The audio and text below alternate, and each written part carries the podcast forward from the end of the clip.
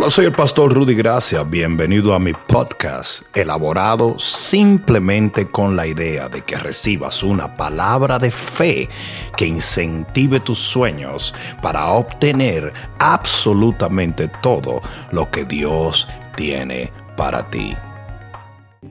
Libro de Deuteronomio capítulo 8 versículo 1. Qué linda presencia de Dios hay aquí hoy. Uf, qué lindo. Ese está unido, ese, chiquitín, ¿sabe? Eso no fue un amén así tirado a lo loco, eso fue un amén de sentimiento. Deuteronomio capítulo 8 versículo 1. Dice la palabra de Dios cuidaréis de poner por poner, perdón, por obra todo mandamiento que yo os ordeno hoy, para que viváis y seáis multiplicados y entréis y poseáis la tierra que Jehová prometió con juramento a vuestros padres. Te acordarás de todo el camino por donde te ha traído Jehová tu Dios en estos 40 años en el desierto para afligirte, para probarte, para saber lo que había en tu corazón, si habías de guardar o no sus mandamientos y te afligió y te hizo tener hambre, pero te sustentó con maná, comida que no conocías tú ni tus padres la habían conocido, para hacerte saber que no solo de pan vivirá el hombre, mas de todo lo que sale de la boca de Jehová vivirá el hombre. ¿Cuántos pueden decir amén? Tu vestido nunca se envejeció sobre ti, ni el pie se te ha hinchado en estos 40 años reconoce a sí mismo en tu corazón que como castiga el hombre a su hijo, así Jehová tu Dios te castiga. Guardarás pues los mandamientos de Jehová tu Dios andando en sus caminos y temiéndole, digan temiéndole porque Jehová tu Dios te introduce en la buena tierra, tierra de arroyos, de agua, de fuentes y de manantiales que brotan en vegas y montes, tierra de trigo y de cebada, de vides, higueras y granado, tierra de olivos, de aceite y de miel, tierra en la cual no comerás el pan con escasez. ¿Cuántos dicen amén? Ni te faltará nada en ella. No te faltará nada en ella Aquí va de nuevo, no te faltará nada en ella. Lo que necesites lo vas a encontrar allí. Tierra cuyas piedras son hierro y de cuyos montes sacarás cobre. Y terminamos con el versículo 10.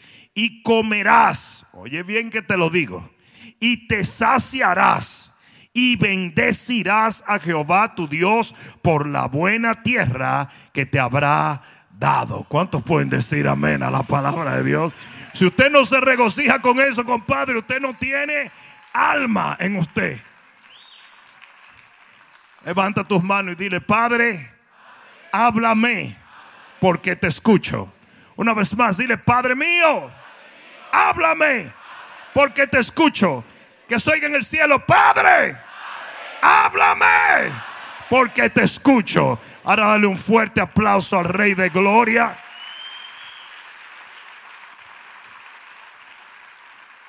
Siéntate un momento.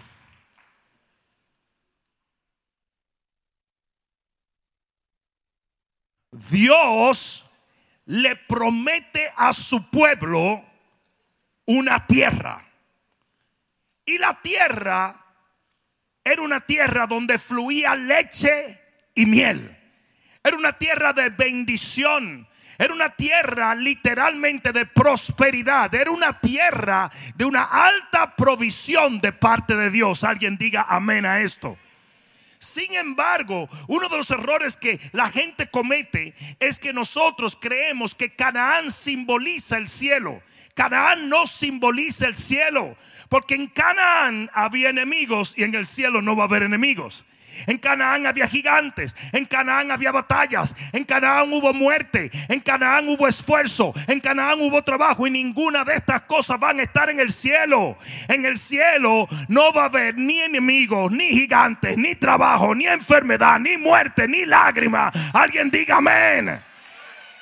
Pero Canaán sí tenía estos elementos. Por lo tanto, Canaán no simboliza ese lugar en el cielo. Simboliza el lugar de la dimensión del reino de los cielos en la tierra. Porque la Biblia dice, en la tierra tendréis aflicción, pero confiar. Yo he vencido este sistema. Yo he vencido al mundo.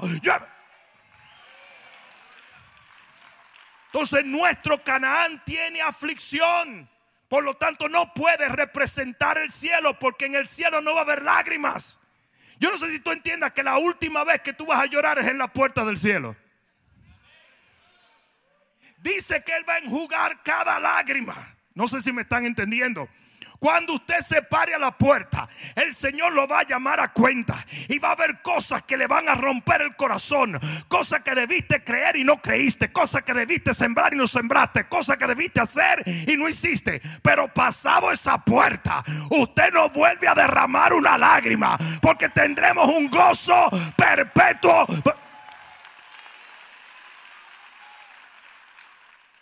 Ese es nuestro destino. Alguien diga amén. Yo dije, ese es nuestro destino. Alguien diga amén. Para allá es que vamos en el nombre de Jesús. Yo dije, vamos para allá, vamos para allá, vamos para allá. Ahora bien, es muy interesante que desde Egipto hasta Canaán hay 400 kilómetros de distancia. Oigan bien, de Egipto a Canaán. De la tierra del cautiverio a la buena tierra hay 400 kilómetros de distancia. Y el pueblo de Dios tardó 40 años para caminar 400 kilómetros. Literalmente hoy en día usted puede desayunar en Egipto y lonchar en la tierra prometida. Literalmente usted puede hacerlo hoy. Claro que sí. Usted puede desayunar aquí y estar ya en la tarde en la tierra prometida y comer allá. Y sin embargo le tomó 400, eh, perdón, 40 años caminar 400 kilómetros. ¿Por qué? Porque esa trayectoria desde la tierra desde la tierra de Egipto hasta la tierra prometida fue una universidad divina para que el hombre pudiese alinear su corazón al Dios que lo llevaba a la bendición. Alguien debió decir amén. Ah, escucha esto. En el versículo 7 del texto que acabamos de leer, parece una contradicción de términos.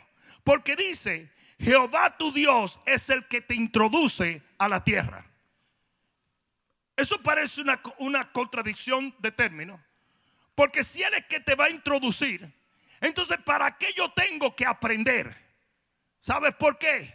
Porque Dios solamente puede introducir a la tierra a aquellos que están alineados con el dueño de la tierra.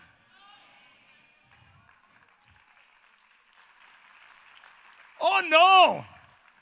No, no, no, no. Moisés no duró 40 años en el desierto simplemente porque Dios estaba tomándose un café en el cielo y no quería eh, eh, molestar a, a, nadie. Estás equivocado. Moisés duró esos 40 años alineando su corazón a la asignación y al propósito divino. Y hoy yo te he venido a decir, para tú poseer la tierra, tú tienes que alinear tu corazón al dueño, al rey y al Señor de la tierra prometida. Y ustedes dirán, parece injusto, pero ese pueblo estuvo cautivo todo ese tiempo simplemente porque Moisés necesitaba aprender. Sí. Y así hay muchas cosas en tu vida que mucha gente no va a recibir hasta que tú poseas la tierra, pero tú no puedes poseerla hasta que tu corazón se alinee al corazón de Dios. mira lo que dice aquí y te voy a explicar ese proceso. En el versículo 8 dice, para que viváis, digan viváis. Lo primero que Dios te da es vida. Porque un odre viejo no puede recibir un vino nuevo. Para que usted reciba la tierra nueva, usted necesita ser hecho nuevo. Por lo tanto, esto es un mensaje para aquellos que han nacido de nuevo. Hello, alguien debió decir amén. Lo primero que tú tienes es que nacer de nuevo. Y cuando tú naces de nuevo, tú te haces heredero de Dios y coheredero con Cristo. Entonces dice, para que viváis. La vida de Dios es lo esencial para que tú seas parte de la herencia de Dios. Usted tiene que tener el ADN de Jehová para heredar de él. Lo segundo es que dice, para que seáis multiplicados. Y oye bien lo que te voy a decir. Toda semilla mala, Dios quiere erradicarla. Toda semilla buena, Dios quiere multiplicarla. Lo voy a decir otra vez. Toda mala semilla Dios quiere erradicarla, pero toda buena semilla Dios quiere multiplicarla. Por lo tanto, cuando usted es de parte de Dios, Dios quiere que seas más y más y más y más y más y más. Todo lo que es bueno Dios quiere expandirlo. Dios quiere exhibirlo. Dios quiere hacerlo crecer. Si usted es un cristiano bueno, Dios quiere que usted se multiplique. Si usted es un hombre de negocio bueno, Él quiere prosperarte. Si usted es un hombre de Dios bueno, no, no sé si alguien me está entendiendo. Él quiere que eso crezca y se multiplique. Por eso primero Él te da vida. Y luego quiere multiplicarte. Porque si te multiplica a ti, tú tienes vida. ¿Qué se multiplica? La vida. Entonces Dios no es de lo que multiplica la muerte. Él multiplica la vida. Entonces lo primero que Dios hizo fue que te salvó. Y después que te salvó, Él ha querido que tú te multipliques. Yo sé que hay algunos que no creen en eso. Algunos que dicen, yo vine al cielo, al reino de los cielos, para subir en mi bata blanca un día al cielo. No, no, no, no. Usted vino a multiplicarse. Una de las más grandes bendiciones que Dios le dio a Adán fue multiplicarse. Ustedes saben que una de las cosas que más nos asemeja a Dios es el hecho de que Él siendo el creador nos dio la habilidad de procrear. La multiplicación biológica es una de las cosas que más nos asemeja a Dios y por ende la multiplicación espiritual también. El cristiano que no se multiplique evangelizando a otro, haciendo discípulos, arrancándole al diablo las almas, es un cristiano estéril, es algo anormal.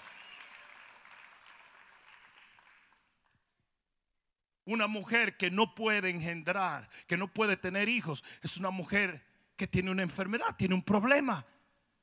Disculpen que use algo así, pero es cierto. Lo mismo pasa con un cristiano que no se multiplica. Usted está enfermito.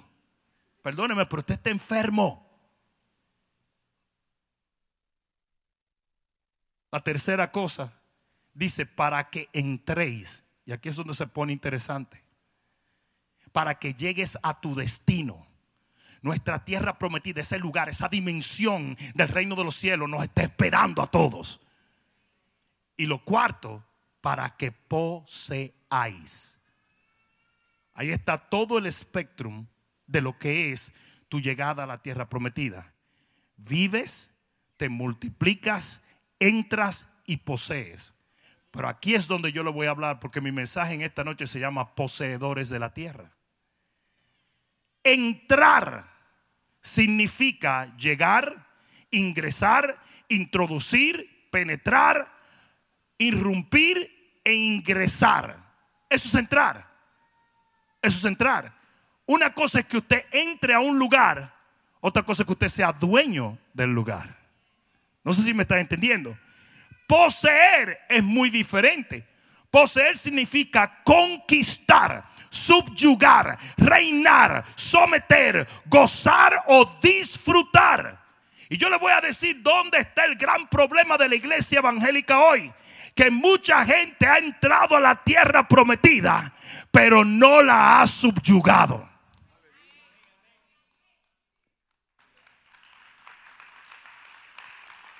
Adán, el Señor le dijo en el libro de Génesis, miren esto, en el libro de Génesis capítulo 1 versículo 28. Mira lo que le dice, y esto fue el plan original. Mira lo que dijo. Y los bendijo Dios y les dijo, fructificad y multiplicaos, llenad la tierra y sojuzgadla. Y señoread, digan señoread, sean señores, sean soberanos en los peces del mar, en todas las aves de los, de los, de los cielos, en todas las bestias de la tierra y en todas las bestias que se mueven sobre la tierra. ¿Le puedo hacer una pregunta? ¿La serpiente se movía sobre la tierra? Si Adán, en vez de estar en el jardín, hubiera sometido a la serpiente, no hubiera perdido el jardín. Y así mismo hay mucha gente. Tú estás en el reino, pero tú no has aprendido a poseer tu tierra. Me hubiera encantado que alguien dijera amén a esto. Me hubiera encantado. Hay mucha gente que sí está, porque te voy a decir aquí es donde viene lo interesante. ¿Quién te entra en la tierra? Pero díganlo con, con así como no lo dice ahí en el versículo 7. ¿Quién te introduce en la tierra? Pero ¿quién la posee? Ah, no, pues ustedes son teólogos. No, yo ahora mismo yo estoy pasmado y asustado. Ahora mismo yo estoy friqueado.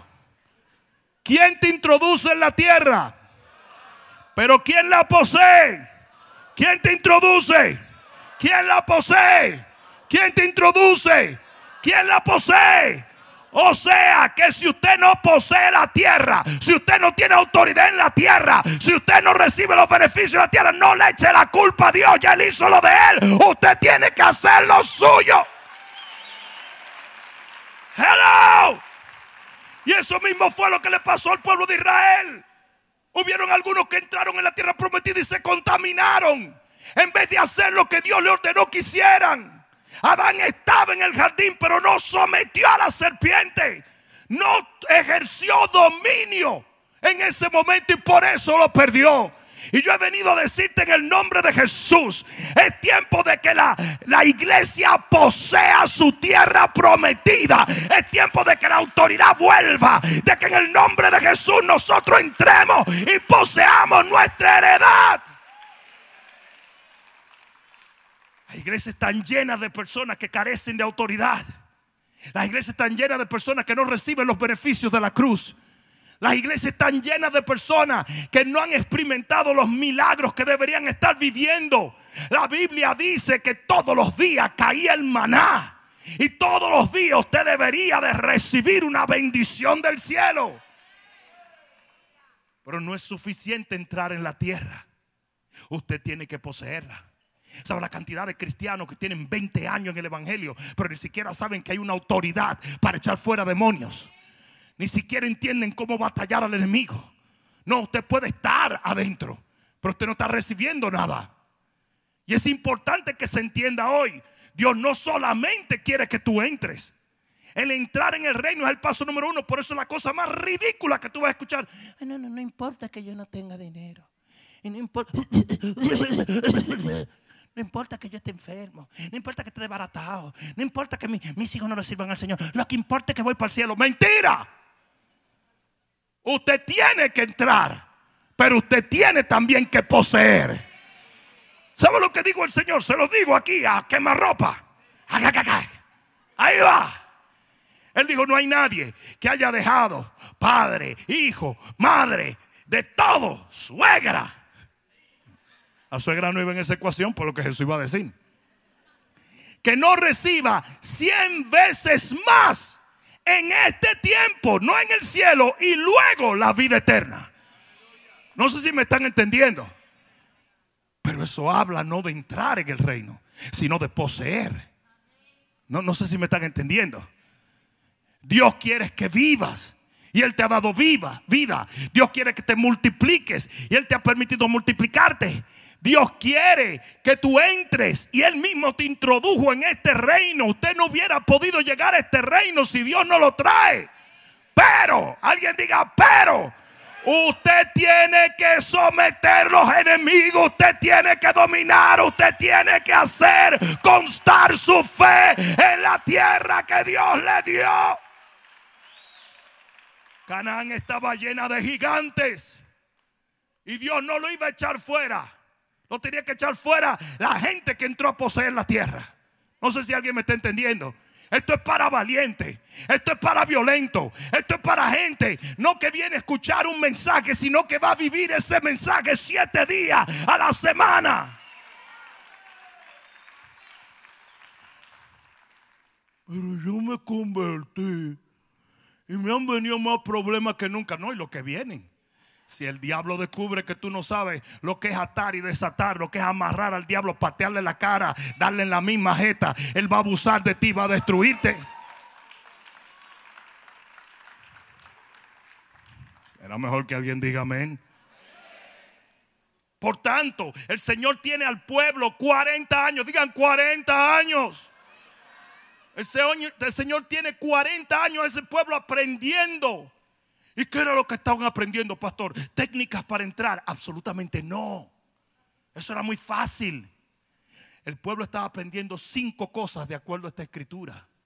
Y esas cinco cosas eran lo que alineaban el corazón del pueblo a Jehová.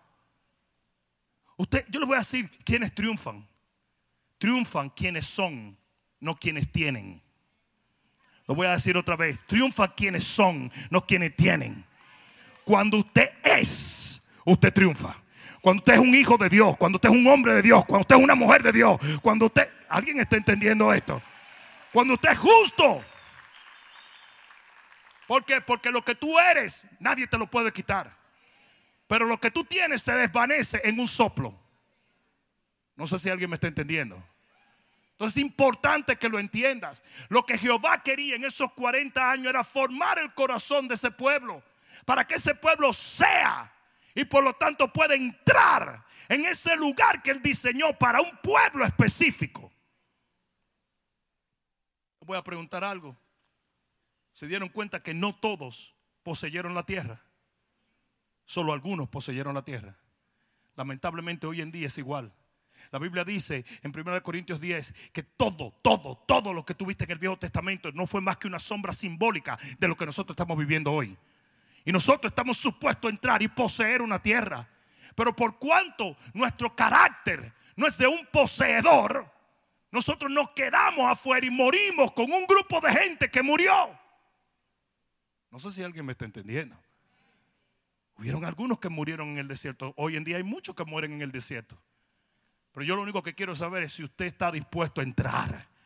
Porque mientras usted esté dispuesto a ser moldeado por Dios, el Señor lo va a hacer ese hombre y esa mujer que posee la heredad que Él tiene por delante. Alguien, debió decir amén. Imagínate, solo imagínate. Si tú vas de aquí, digamos, no sé si Orlando, 400 kilómetros de, distancia, ¿qué sería? Orlando más o menos, ¿verdad? Sí poquito más para arriba, ¿verdad? Imagínate, imagínate que tú descubres, tú duraste 40 años caminando y tú descubres que le pasaste por el frente a Orlando seis veces. Y tú hubieras dicho, fue que a Dios se le chispoteó, ok. Yo vi ese edificio como ocho veces, lo que pasa es que yo no sabía, en vez de yo doblar a la derecha, doblar a la izquierda. Y seguir dando vuelta en círculo. No sé si me están entendiendo. Porque en 40 años, 400 kilómetros, no me venga a decir que no se acercaron. Se recontra mega hyper acercaron 25 mil veces. Si eso no toma nada. No sé si me están entendiendo. Eso no toma nada. Si ellos se hubieran tomado su tiempo, se toman unos meses nada más. No sé si me están entendiendo. Aquí venía a la iglesia un, tipo que corría mucha bicicleta y ellos arrancaban de aquí a Key West y en seis horas estaban en bicicleta en Key West, en Cayo Hueso. ese tipo tú no le podías ni tocar la pierna. Y eran de esos tipos uh, uh, uh, que corren triathlons. Y esos tipos bajaban para allá abajo. Yo me he ido en motocicleta para Key West. Yo no me imagino dando pedales para allá. Los tipos se dormían y las dos piernas le hacían así la noche entera. Había que amarrarlo. Los tipos estaban en 6, 7, 8 horas, estaban allá abajo. No sé si me están entendiendo. Entonces, ¿qué le quiero yo decir con eso? En, en 40 años, 400 kilómetros. Y tuvo que haber un momento donde uno de ellos dijera, pero ¿por qué? ¿Por qué? ¿Por qué se tardó tanto? Por cabezón. Por cabezones que somos. Tomó un día sacar al pueblo de Egipto. Y tomó décadas sacar a Egipto del pueblo. Hasta que Dios no te saque ese Egipto que tú llevas dentro.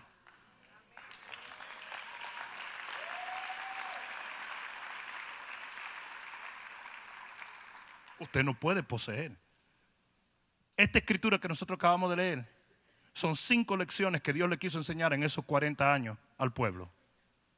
Cinco. No fueron las únicas, pero porque están alineadas en este pasaje, tienen que ser muy importantes. Y todas tienen que ver con el corazón del individuo.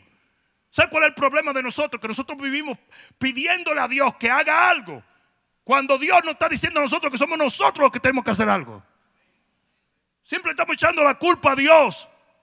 Siempre decimos, si no hemos llegado, si no hemos poseído, si no hemos obtenido, es porque Dios. No, no, no, no, no, no.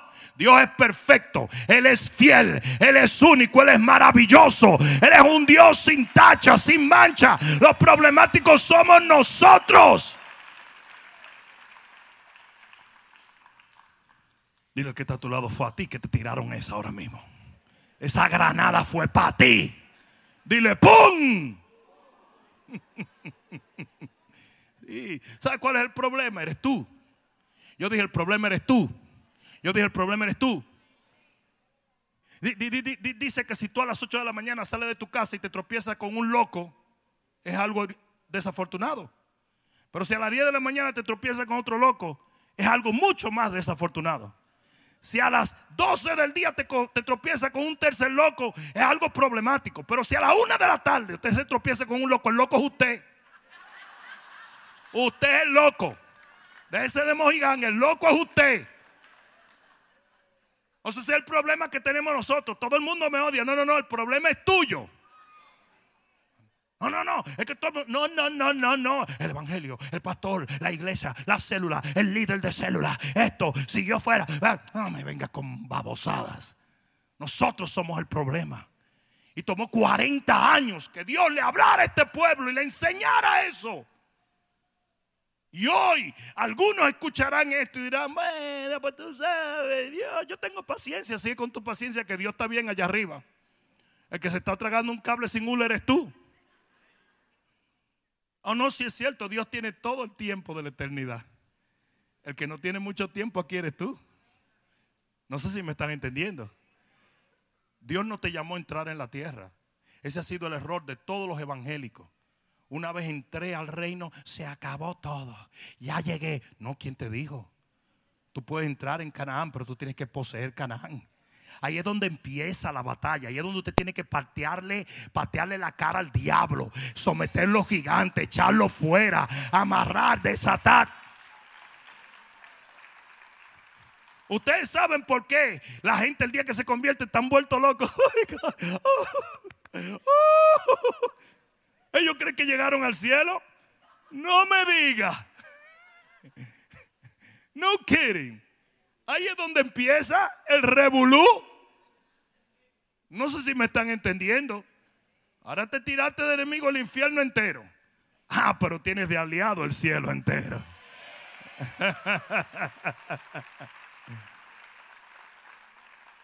Cinco lecciones la primera lección que Dios le quería enseñar al pueblo es obediencia. Digan obediencia.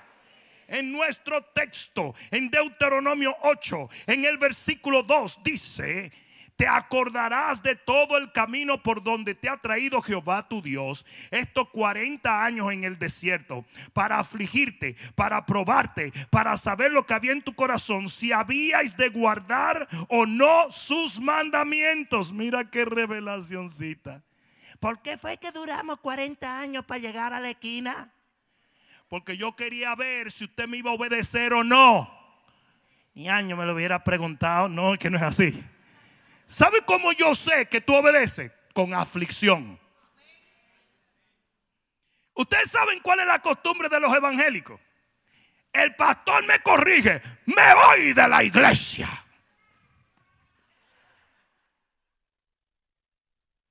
¿Sí o no?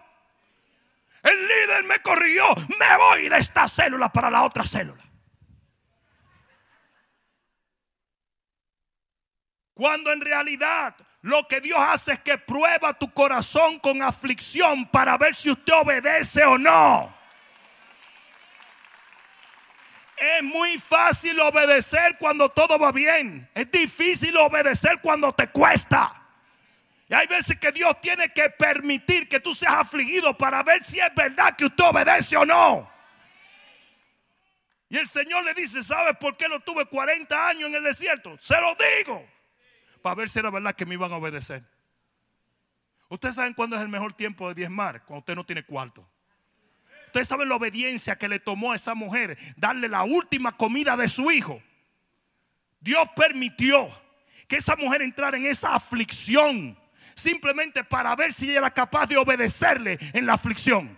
Porque el que obedece en la aflicción recontra mega high, pero obedece cuando todo va bien. No sé si alguien me está entendiendo. Entonces, lo primero que el Señor le dice, la razón por la cual lo tuve 40 añitos dando vueltas, era simplemente para ver si me iban a obedecer o no. Es la primera lección del desierto. Y los que no aprenden obediencia nunca poseerán la tierra. No la van a poseer. Ay, pastor, pero yo voy a estar ahí. Sí, vas a estar porque Dios te entra por su favor. Pero solo reciben la bendición los que la poseen.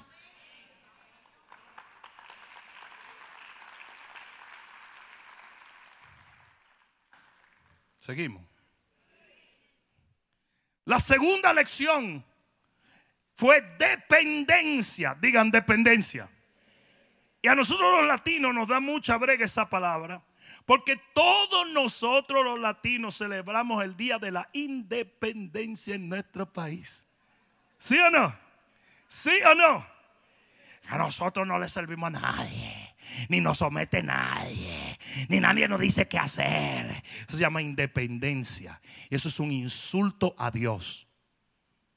Porque Dios demanda dependencia.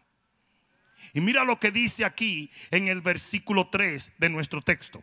Versículo 3 dice, y te afligió y te hizo tener hambre, pero te sustentó con maná. Mira qué chistecito. O sea, te da hambre para darte maná. ¿Cómo, cómo ustedes explican eso? Te da hambre para darte maná te da hambre para darte maná. Ustedes saben que yo tenía un perro estaba endemoniado, pero de una manera buena. No sé cómo explicar eso.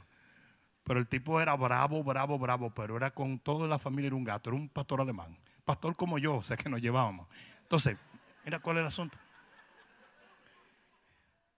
El tipo estaba más confundido.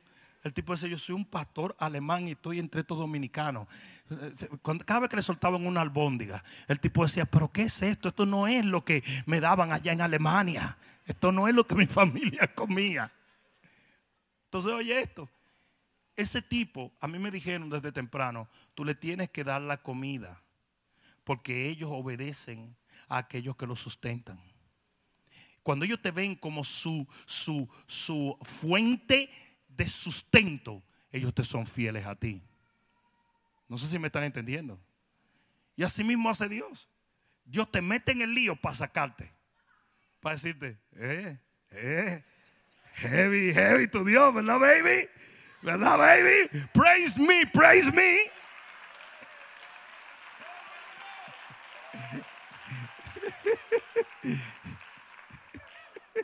Yo me imagino que a veces Dios dice, la verdad que yo soy increíble, es maravilloso. Como diría un, colombiano, un berraco. Como diría un cubano, un páparo. Pero mira esto. Dice aquí, y te afligió y te hizo tener hambre y te sustentó con maná, comida que no conocían ni tú ni tus padres la habían conocido, para hacerte saber. O sea, que aquí está la lección en 40 años. Esto fue una escuela. Es la misma escuela en la cual te tiene el Señor a ti. Pero tú no te das cuenta. Y tú vives diciendo, ¿por qué no poseo la tierra? Porque no aprendes.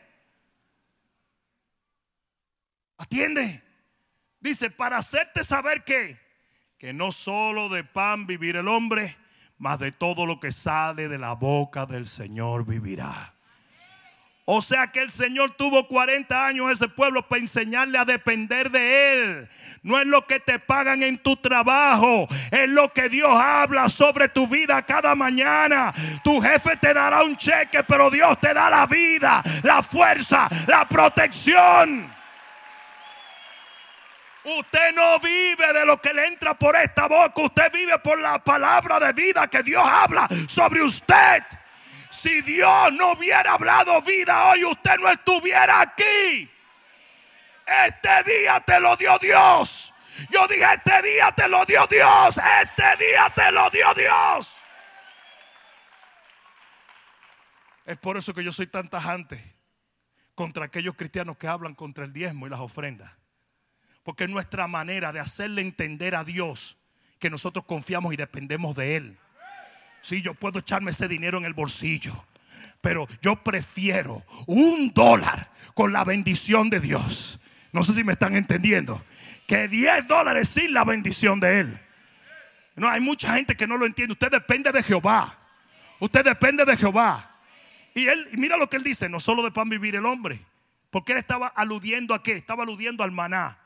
Y el maná era una lección de dependencia.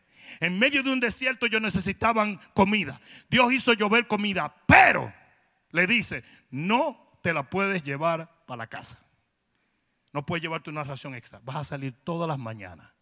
¿Y para qué? ¿Para qué? Hubiera habido alguno de ustedes, eh, tigre, inventan un Uber para no tener ni que ir para allá. ¿Para yo tengo que salir toda la mañana a buscarlo? Porque Dios quería que dependieras de Él que dependieras de Él. Esa era la lección que Él quería en su pueblo. Que usted aprendiera, que usted vive, no por lo que el hombre le da, sino por lo que Dios hace en tu vida.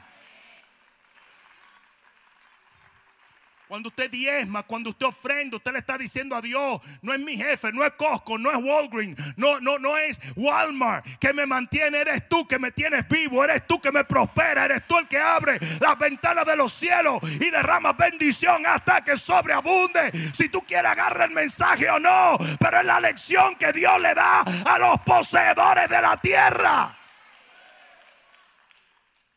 El que no aprende a depender de Dios nunca va a poseer la tierra nunca va a entrar. En esos 40 años, el Señor dijo, yo te enseñé eso. Y era depender de mí. Que aprendieras que no es de pan que vive el hombre, sino de mi palabra. De mi palabra. De mi palabra. O sea, la cantidad de gente que tiene dinero y no puede comer porque está enfermo. O sea, la cantidad de gente que tiene fama y está preso estos días metieron en la cárcel a 69, un, rapero. le quieren echar como 400 años. Y el tipo tiene millones de dólares, pero no puede usarlo. Y así hay mucha gente que nunca ha entendido que usted tiene lo que tiene, no por su fuerza, sino por Dios. Y que Dios quiere que usted lo entienda y usted dependa de Él. Tu familia la sostiene Dios, no tú. Tus hijos lo bendice Dios, no tú. Tu trabajo es un producto de Dios, no de ti. Tu salud es Dios la que la tiene en la mano. Tomó un instante. Yo dije, toma un instante para hacerle entender a una gente eso. ¡Ay! Se acabó. Un derriengue. Y de repente tú te das cuenta cuán pequeños somos antes de derriengue. No, no, baboseábamos. No, porque yo no creo. ¡Ay!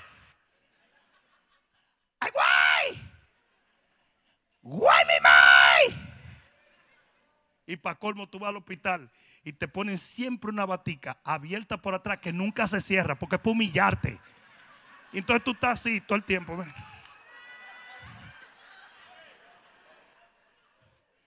Yo fui a hacerme unos análisis y me fui bien lejos. Recuerda Juan, me fui para República Dominicana y un primo mío me coordinó los análisis y unas cuantas pruebas para ver lo bien que yo estaba, gracias a Dios. No, fui, me hice mis análisis y cuando me ponen mi batica, yo estoy jalando mi batica por aquí y la señora me dice, eh, Señor, no se preocupe, suelte la batica. No, suelte la batica. ¡Ah! Ahí salió el Celia Cruz que llevo atrás. A doña A se me chequea, me tira por aquí, me tira por allá. Y cuando yo estoy lo más humillado posible. Que yo quisiera meter la cabeza en algún sitio. Me dice, déjeme decirle una cosa, Pastor Rudy. A mí me bendice mucho su programa. Todos los días yo lo veo. Lo que a mí más me dolió es que ella hubiera dicho ahí, pero ahora lo conozco más profundo que nunca.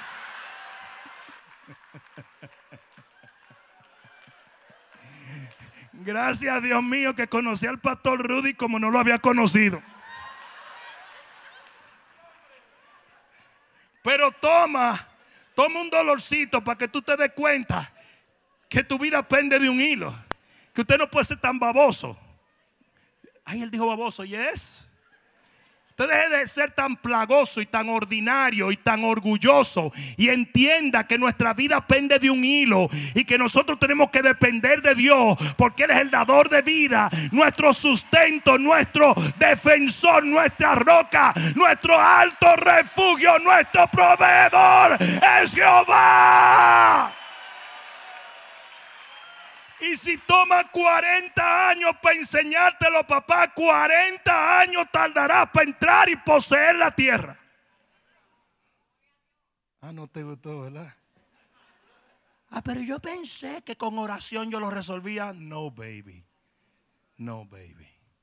Tú oras por muchas cosas cuando usted debe orar por usted.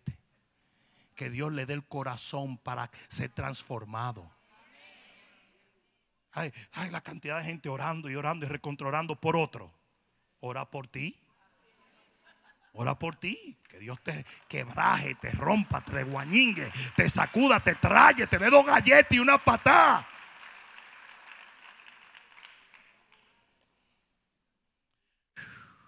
¿Ustedes recuerdan los dos tipos que estaban orando en la iglesia? Y dice que uno decía, ay, gracias Dios, que yo no soy como los demás. Yo estoy bien, más que bien, súper bien. So, so hot, baby. You know. Y dice que, que el Señor lo estaba oyendo porque Él siempre oye la oración. Y dice que el otro decía, no, yo soy un pecador, yo estoy mal, perdóname, ayúdame, Señor. Y dice que el Señor desechó aquella oración y contestó la de este hombre. Y después nos dio eso como modelo. Hay gente que tiene el corazón erróneo. Usted va a orar y va a orar y va a ayunar y va a gritar y va a orar, pero mientras usted no aprenda a ser transformado usted, no a transformar naciones, el Señor no va a hacer nada en su vida.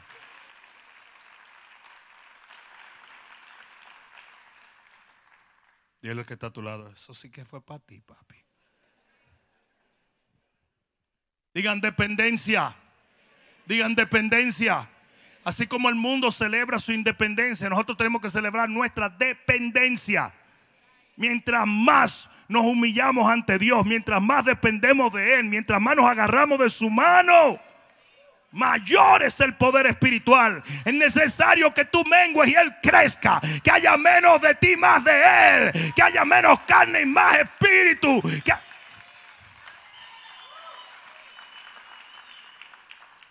Entonces el Señor dijo, yo te pasé 40 años para hacerte saber esta leccioncita. Año que ya tengo la lesión de la obediencia, tengo la lesión de la dependencia. ¿Cuál otra? Aquí viene la tercera. La tercera es temor. Digan temor. En el versículo 5 y 6 dice, reconoce a sí mismo en tu corazón que como castiga el hombre a su hijo, así Jehová tu Dios te castiga.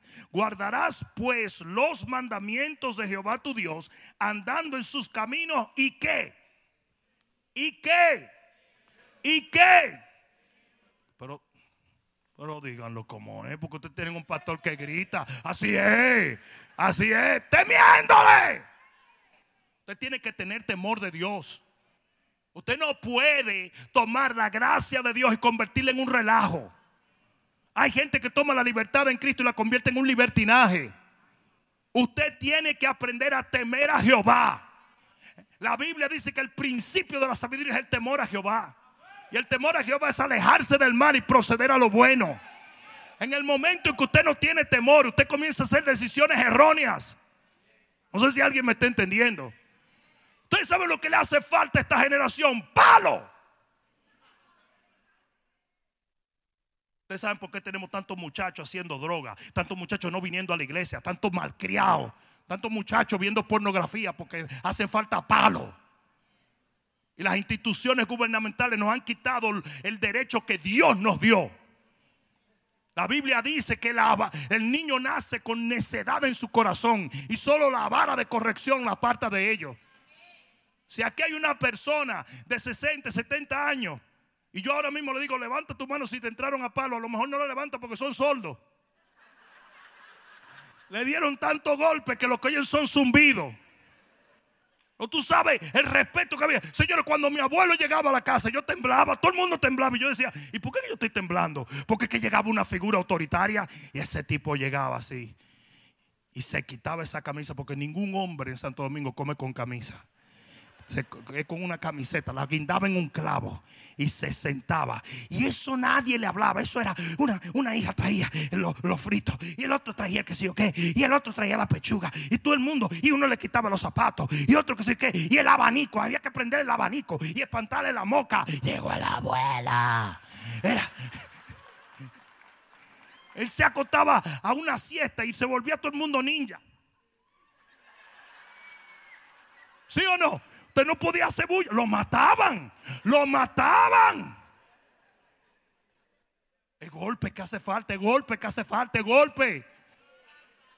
Ya no, ya no hay papá que dicen, búscame esa rama. Búscame, búscame esa rama. Yo cometí el error un día de que me mandaron a buscar una rama.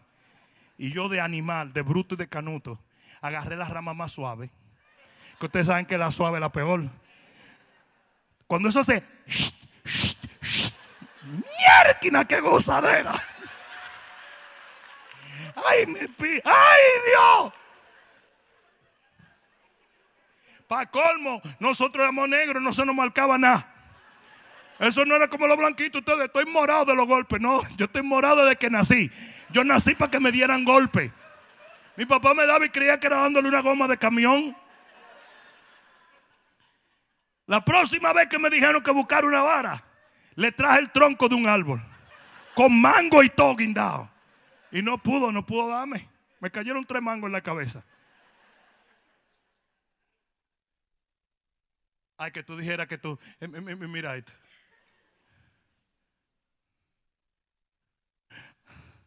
A mí no me gusta el tomate. ¿Cómo? ¿Cómo? ¿Cómo fue? A mí no me gusta el tomate. Lucila, acá. Hasta que yo te diga, tú solamente le vas a poner tomate a este tipo en el plato. Señores, dígame, ¿estoy hablando la verdad, sí o no? Señores, me dieron tomate, que yo veo ketchup y, me, y me desmayo. Yo me acuerdo esa vez, fue un mes comiendo tomate. Y después, yo seré negrito, pero bruto no. Después yo dije, espérate, ya yo tengo todo fraguado. Llega un día a la mesa y digo yo, ay, pero yo odio el pollo frito. Yo odio el pollo frito. Otro mes comiendo tomate.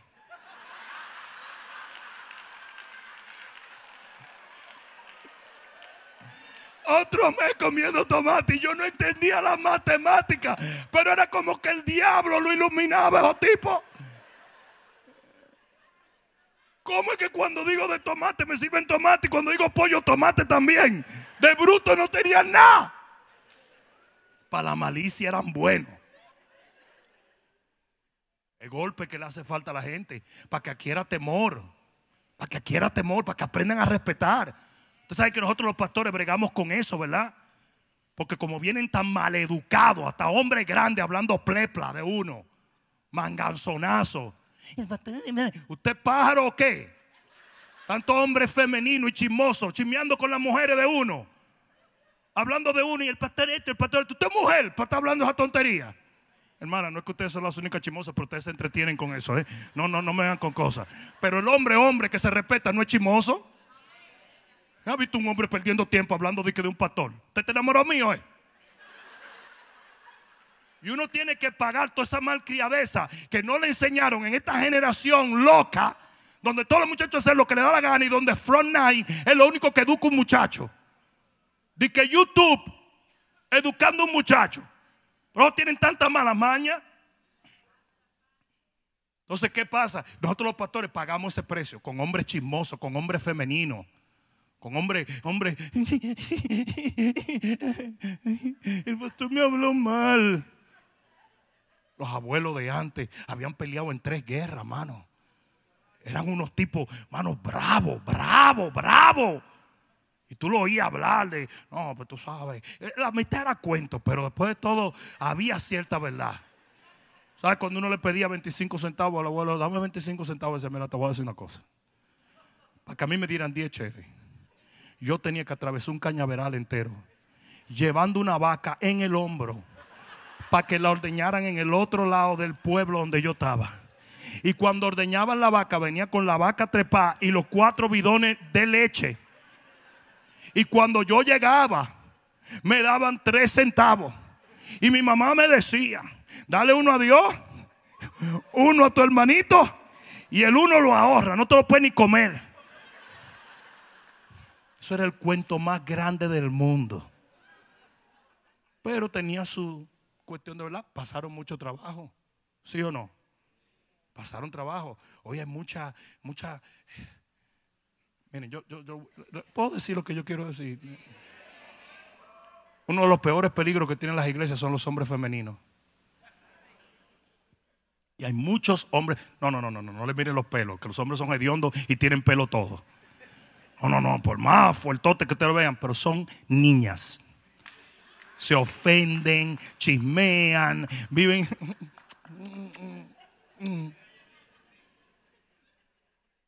Y eso hace que en el hogar no haya una figura de autoridad.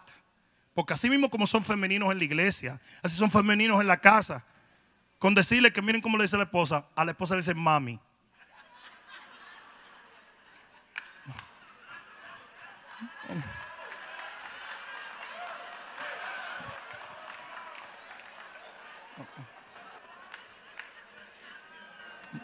Mami, mami, mami, mami, mami, que si me va a dejar ir con, con, con la gente, mami. Mami, que si me va a dar el dinero que te dije para poder comprar eso. Mami. Mami. Porque ustedes creen que la Biblia dice portado varonilmente. Estamos viviendo en una época de hombres femeninos. Las mujeres que llevan la finanza de la casa. ah, no, pastor, ahí no te metas. Ahí no te metas. Claro, porque usted es una matriarca, usted es una madona.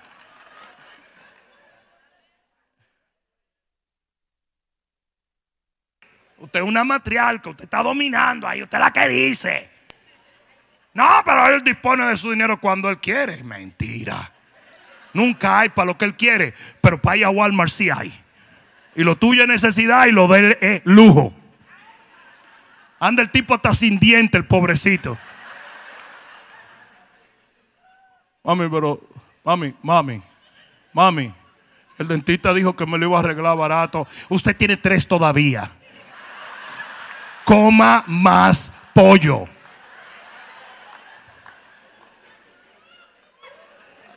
A dieta de caldo lo tiene, con el tipo contra dientes, se echa un pedazo de carne y, y, la carne misma le dice a los dientes, a que no me muerde, a que no me muerde.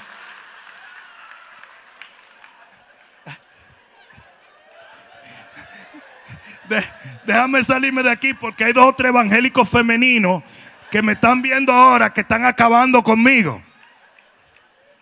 Pero es uno de los peores problemas que tenemos hoy en día en la iglesia. ¿Y saben por qué? Porque no hay respeto. Porque usted creció en un hogar donde había solamente una mamá. Estamos en una sociedad matriarcal.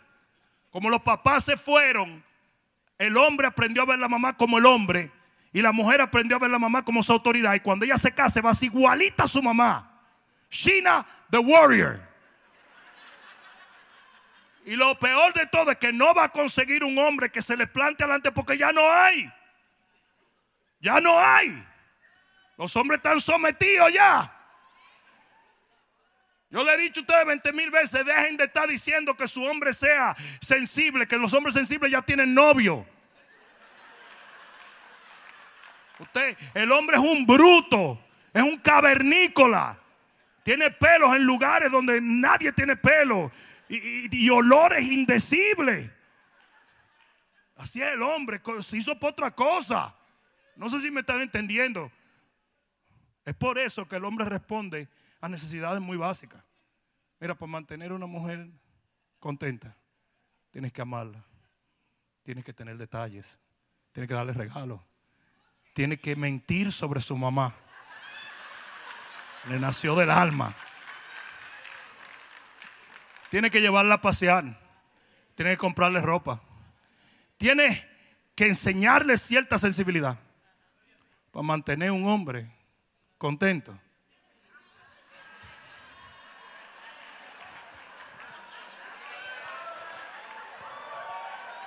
Ah, se dieron cuenta, ¿verdad? Ese tipo no le importa lo que. Él ni te está oyendo. Él ni te está. Mi papacito, you mamacita, we estrujado a now. Now. ¿Sí o no? Eso es todo. Eso es todo. Somos, somos seres muy diferentes. Y debido a eso, en el momento en que Eva usurpa la autoridad y en vez de recibir de Adán le dio a Adán, el diablo se metió y destruyó todo. Porque la mujer está hecha para que se le dé. El hombre está hecho para dar. Hasta anatómicamente, para el que entiende, y es mucho más que un evangélico, es un ser humano. Hasta anatómicamente, la mujer recibe, el hombre da. Mira, mira cómo está todo el mundo yo no estoy muy seguro que él está diciendo lo que está. Eh, sí. Hazte la santurrona que tiene ocho muchachos.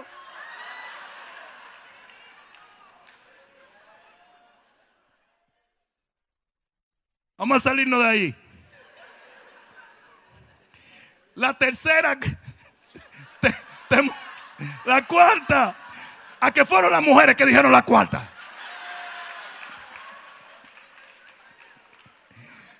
La cuarta, la cuarta lección que Dios enseñó en 40 años al pueblo fue fe. Alguien diga fe.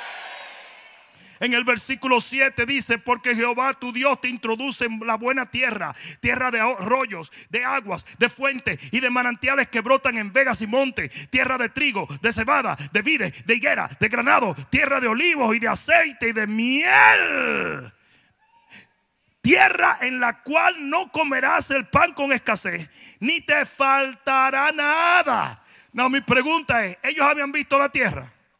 No. Y ahí no había Facebook, ni Instagram, ni programas de Netflix. Ellos se movían 40 años por una palabra de fe. Solo los que caminan por fe poseerán la tierra. Yo hubiera sido tú, yo doy un grito ahora mismo. Aquellos que pueden caminar por lo que Dios ha dicho y no por lo que ven y no por lo que sienten y no por lo que palpan y no por lo que quieren, sino por lo que Dios ha decretado en su palabra, por su promesa, por su palabra, porque el cielo y la tierra pasarán, pero su palabra nunca pasará. Y solo aquellos que saben caminar por fe son los que poseen la tierra. Y esos 40 años fueron para enseñarle fe, para enseñarlo a caminar por una descripción que ellos nunca habían visto, algo que ellos nunca habían tocado. Y usted tiene promesas en su vida. Y usted tiene que aprender a vivir, caminar, decidir en esas promesas. Pare ya de decidir en temor. Comience a decidir en fe. Cada vez que usted va a decidir, hágalo en fe, creyendo que Dios va a cumplir lo que Él prometió. Porque Él no es hombre para mentir, ni hijo de hombre para arrepentirse. Él es Dios. Yo dije, Él es Dios. Yo dije, Él es Dios. Alguien va a tener que dar gloria. En más, ponte de pie y dale un grito al Rey. Aleluya. Él es Dios. Yo dije, Él es Dios. Yo dije, Él es Dios. Yo dije, Él es Dios.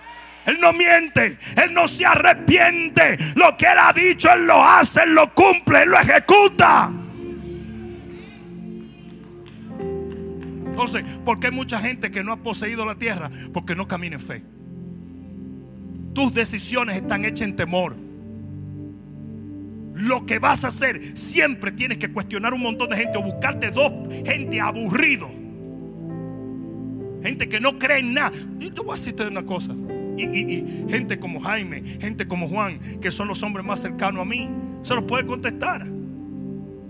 Yo no soporto gente que no sea gente de fe a mi alrededor. No tengo tiempo para eso.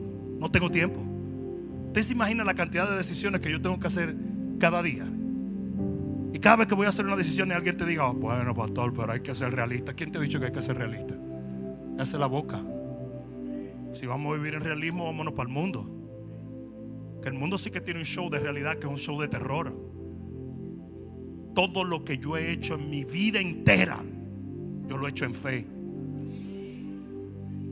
Nada de lo que se hace en este ministerio se hace porque tenemos 200 millones de dólares en un banco. Nada. Porque si tuviéramos 200 millones, yo hago decisiones de 300 millones. No sé si alguien me está entendiendo. Y si tuviéramos 300, hago decisiones de 600. Porque yo he aprendido que las únicas visiones dignas de perseguir son las que son las de Dios. Y Dios nunca te va a dar todos los recursos para que usted aprenda a creer en Él, a esperar en Él, a moverse en Él. ¿Sabe lo que Dios me dijo? Dios me dijo que Él iba a levantar negocios millonarios en esta iglesia. Millonarios. Cuando yo oído Full Gospel, cuando su pastor ya se alejó porque está un anciano, 87 años tiene Paul John Guichot, se dice que en todas las décadas se produjeron 10 mil millonarios que fueron a la iglesia sin ser millonarios y se convirtieron en millonarios. Ustedes no oyeron eso. ¿Por qué? Porque lo que financia, óigame bien, los avivamientos son la gente que Dios prospera. Jesús no hubiese podido alimentar cinco mil personas si alguien no hubiera tenido panes y peces. No sé si alguien me está entendiendo. Y los panes y los peces van a llegar primero a tu mano antes de que sean depositados en las manos del, del altar para llevar el Evangelio alrededor de la tierra. No sé si alguien me está entendiendo. Pero nunca tú vayas a pensar que Dios va a hacer eso con gente que no es de fe. Ustedes se imaginan por qué fue que Dios envía al profeta donde una mujer que lo último que tenía era un taco. ¿Y por qué no lo envió a donde príncipes y sacerdotes que tenían más? No me venga con ese cuento. Pero es que esa mujer tenía fe. Y hay muchos que teniendo dinero no tienen fe. Y hay otros que no tienen dinero, pero tienen fe y por eso van a tener mucho dinero para la gloria de Dios. No crean que yo prospero porque soy hombre de Dios. ¿A cuántos hombres de Dios no conocen ustedes que se están chupando un dedo? Hay muchos pastores que no tienen ni qué caerse muertos. Lo digo con todo el respeto. Si eso demanda respeto. Pero lo que quiero decir no lo digo como una humillación. Lamentablemente hay veces que hay gente que no descubre ciertas cosas y no entiende su autoridad en poseer la tierra y no recibe los beneficios. hasta que es muy tarde. Pero hay muchos pastores que no tienen nada. Que no es por hombre de Dios que nosotros recibimos es por fe. Yo dije por fe. Y Dios nunca, nunca, nunca, nunca, nunca, nunca, nunca va a prosperar gente que no tiene fe. Nunca. Y termino con la quinta cosa. ¿Alguien aprendió algo? La quinta cosa que el Señor quiso enseñarle en esos 40 años fue gratitud. Y mira lo que dice, y con esto termina en el versículo 10, y comerás, y eso es una profecía para ti de que vas a comer, vas a comer. Yo dije de que vas a comer, vas a comer. Si aprendes a poseer, vas a comer. Y comerás y te saciarás y bendecirás a Jehová tu Dios por la buena tierra que te habrá dado. Entonces, oye, esa es la última lección que el Señor quería enseñarle en ese pasaje. 40 años. Él dijo, ya yo sé que cuando ustedes entren y ustedes estén felices, me van a bendecir. Me van a dar la gloria. Porque los que poseen son gente agradecida. No sé si, no sé si me están entendiendo. No sé si me están entendiendo. Ustedes saben que hay gente en el ámbito de la iglesia que recibe tres pesos y se vuelve vanidoso. y comienza a privar en que son magnates, no tienen nada. Pero comienzan a dar, dársela de ínfulas, de, de yo no sé qué. Y te dicen, I'm a businessman. You ain't no businessman. Tres pesos y se envanecen. ¿Tú te crees que Dios? No, no. No, claro que no. La Biblia dice que un rey, cuando vinieron los de Babilonia, él le mostró todo, pero nunca le dio la gloria a Dios. Ezequiel. Y dice que Dios, ¡pum!, lo juzgó. Y nadie lo entiende, porque tú tienes que leerlo para darte cuenta. ¿Por qué fue juzgado este rey? Ezequías, ¿verdad? Ezequías. ¿Por qué fue juzgado Ezequías? Si él vino y le enseñó, pero es que en ningún momento él le dijo que fue Dios que se lo dio. Él se la lució. ¿Sabe la cantidad de gente que se envanece con tres pesos? O que se envanece con un don o con un talento. Hay gente que recibe, mira, es un toque. Y, de una vez voy a abrir mi iglesia y mi ministerio internacional. Y se pasan 50 años baboseando. Están llenos de vanidad. Si tú quieres ser un poseedor de la tierra, Dios tiene que saber que tú vas a ser lo suficientemente agradecido cuando la poseas. Y eso lo tiene que saber Dios antes de que entres y la poseas. Porque aquellos no habían entrado, sino que Él se lo dijo, y yo sé. Y Dios tiene que decir lo mismo de ti, de ti, de ti, de ti. Y yo sé que cuando estés comiendo, que cuando estés saciado, que cuando estés gozándote, me vas a dar la gloria y me vas a bendecir y me vas a reconocer. Oigan lo que les voy a decir. El dinero no cambia a la gente. El dinero acentúa quien tú eres. Si a usted le gustaban los tragos, no digan amén. Si a usted le gustaban los tragos y usted le cae un millón de dólares en la mano, ahora sí usted puede ser un alcohólico. Pues no tiene ni que ir a trabajar, usted nada más tiene que comprar trago y echárselo al hígado hasta que se explote. Si a usted le gustaba la pornografía y le cae un millón de dólares en la mano, usted se va a pervertir hasta que usted no sepa nada de usted. Si usted es una persona violenta y deshonesta y le cae un millón de dólares, usted va a estar traqueteando droga y haciendo vagamondería. Pero si usted es un hombre y una mujer de Dios y le cae un millón de dólares en la mano, usted va a estar haciendo bien y sembrando y bendiciendo porque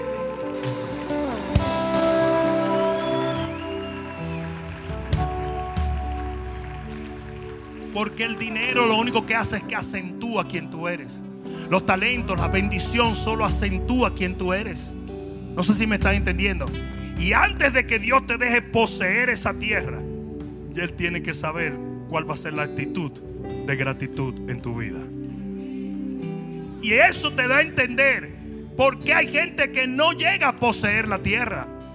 Porque hay gente que no llega a subyugar, a someter, a vivir en un nivel de bendición que otros viven. Simplemente porque tu corazón no está alineado al corazón de Dios. Y a veces mueren en el desierto en vez de ser poseedores de una tierra prometida. Si usted está caminando hacia esa tierra, en el nombre de Jesús, permita que Dios lo transforme para que pueda entrar y poseerla. Y en el nombre de Jesús convertirte en un testimonio de lo que es la fidelidad de Dios sobre su... No, no, no, no, no, no, no, no, no, no, no, no, no, no, no. Si alguien... Acércate un momento. Acércate un momento, acércate un momento. Vamos, vamos, vamos, vamos. Cierra tus ojos y levanta tus manos. El tiempo se nos ha ido. Pero siento en mi corazón que tenemos que orar. Y tenemos que creerle a Dios. Y quizás hoy en día Dios te mueva a orar. Diciéndole, ¿sabes qué, Señor? Perdona mi resistencia. Perdona cuando me has tratado de enseñar lo que no he querido aprender. Perdóname si te he dado la espalda y no, y no la cara, Señor. Vamos, todo el que está aquí, cierre sus ojos, levante sus manos. Vamos todo el mundo adorando a Dios, adorando a Dios. Vamos adorando. Gracias Espíritu de Dios. Gracias.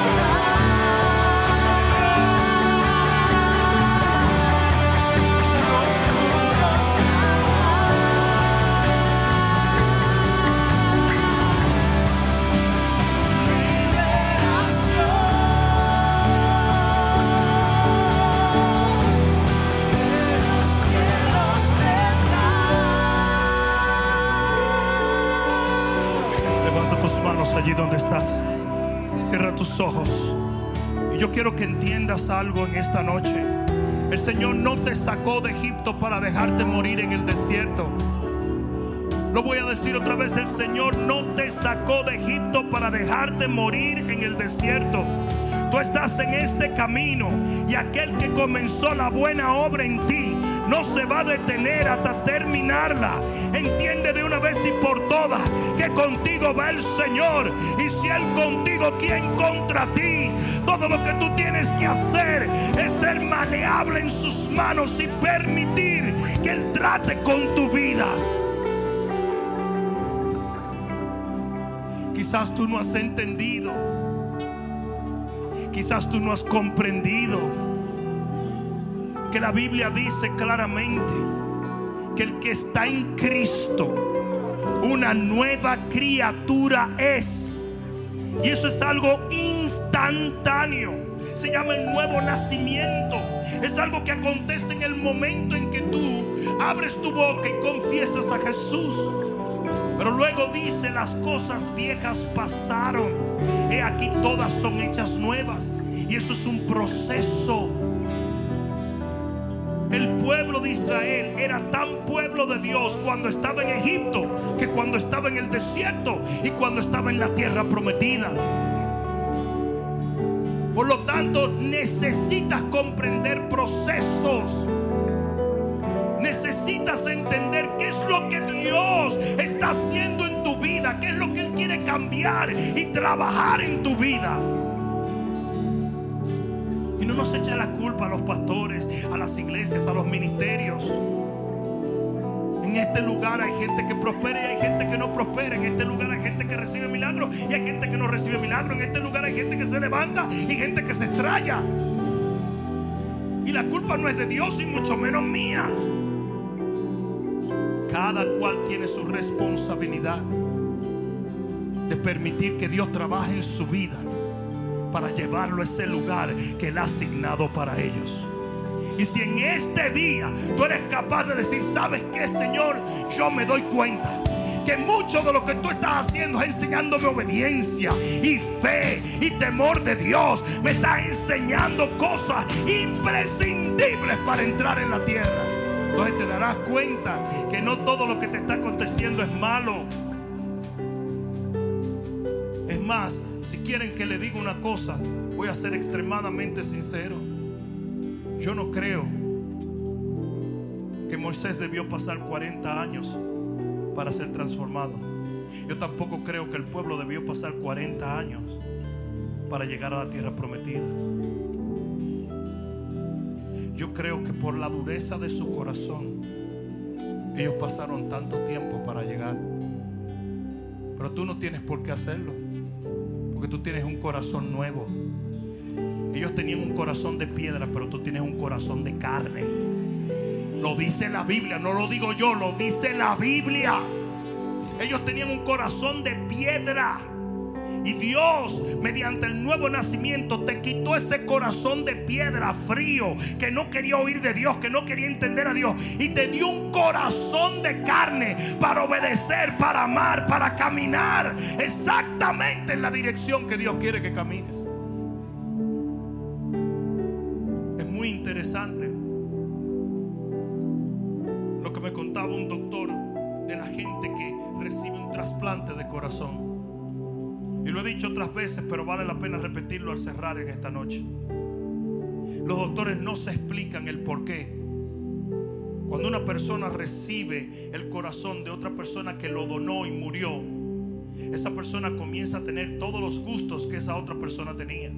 Y de repente le empiezan a gustar las papitas, o le empiezan a gustar eh, cierto tipo de música, o le empieza a gustar un sinnúmero de cosas. Porque el corazón es un órgano espiritual, no es un órgano físico. El corazón que tú tienes es el corazón de Dios. A ti te es más fácil servir y seguir a Dios que volver atrás. Pero tú tienes que estar decidido a hacerlo. No sé si alguien me está entendiendo. A ti te es más fácil dar que ser mezquino. A ti te es más fácil orar que quejarte o chismear. A ti te es mucho más fácil recibir y amar que rechazar y condenar. Porque tú tienes el corazón de Dios. Yo dije, tú tienes el corazón de Dios. Yo dije, tú tienes el corazón de Dios. Yo dije, tú tienes el corazón de Dios.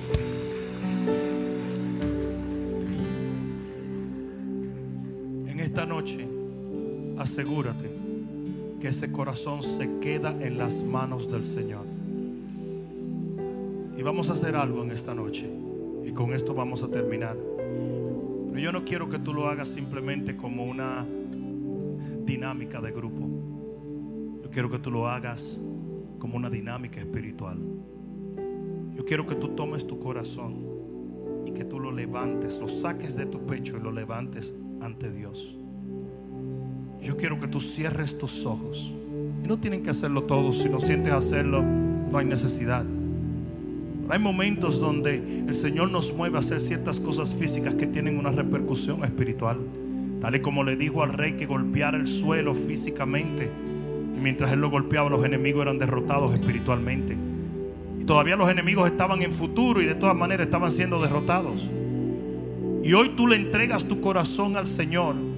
Y el Señor va a comenzar a enseñarte temor, a enseñarte fe, a enseñarte obediencia, a enseñarte generosidad, a enseñarte paciencia, a enseñarte un sinnúmero de cosas extremadamente importantes para que tú entres y poseas la tierra que Él asignó delante de ti. Con ese corazón levantado, dile, Padre, hoy yo te entrego mi corazón completamente. Moldéalo a como tú deseas. Ayúdame a seguirte y a servirte solamente a ti. Muéstrame el camino. Enséñame obediencia. Enséñame fe. Enséñame las cosas que me darán la oportunidad de poseer mi tierra prometida. Ayúdame a entrar, Señor, aprendiendo a temerte, a depender de ti, aprendiendo a ser agradecido, aún antes de que la bendición llegue. Hoy yo te pido, Dios, acepta mi corazón y moldéalo a como tú deseas, para que así yo pueda no solo entrar en la tierra, sino poseerla como es tu voluntad. En el nombre de Jesús, dale el mejor gloria a Dios que le hayas dado. Oh, si se lo vas a dar, dáselo fuerte. Vamos que se oye en el cielo. Espero que esta palabra cale profundamente en tu alma y que se convierta en pasos de fe que te permitan llegar al destino que nuestro Señor ha trazado delante de ti y de los tuyos. Dios te bendiga.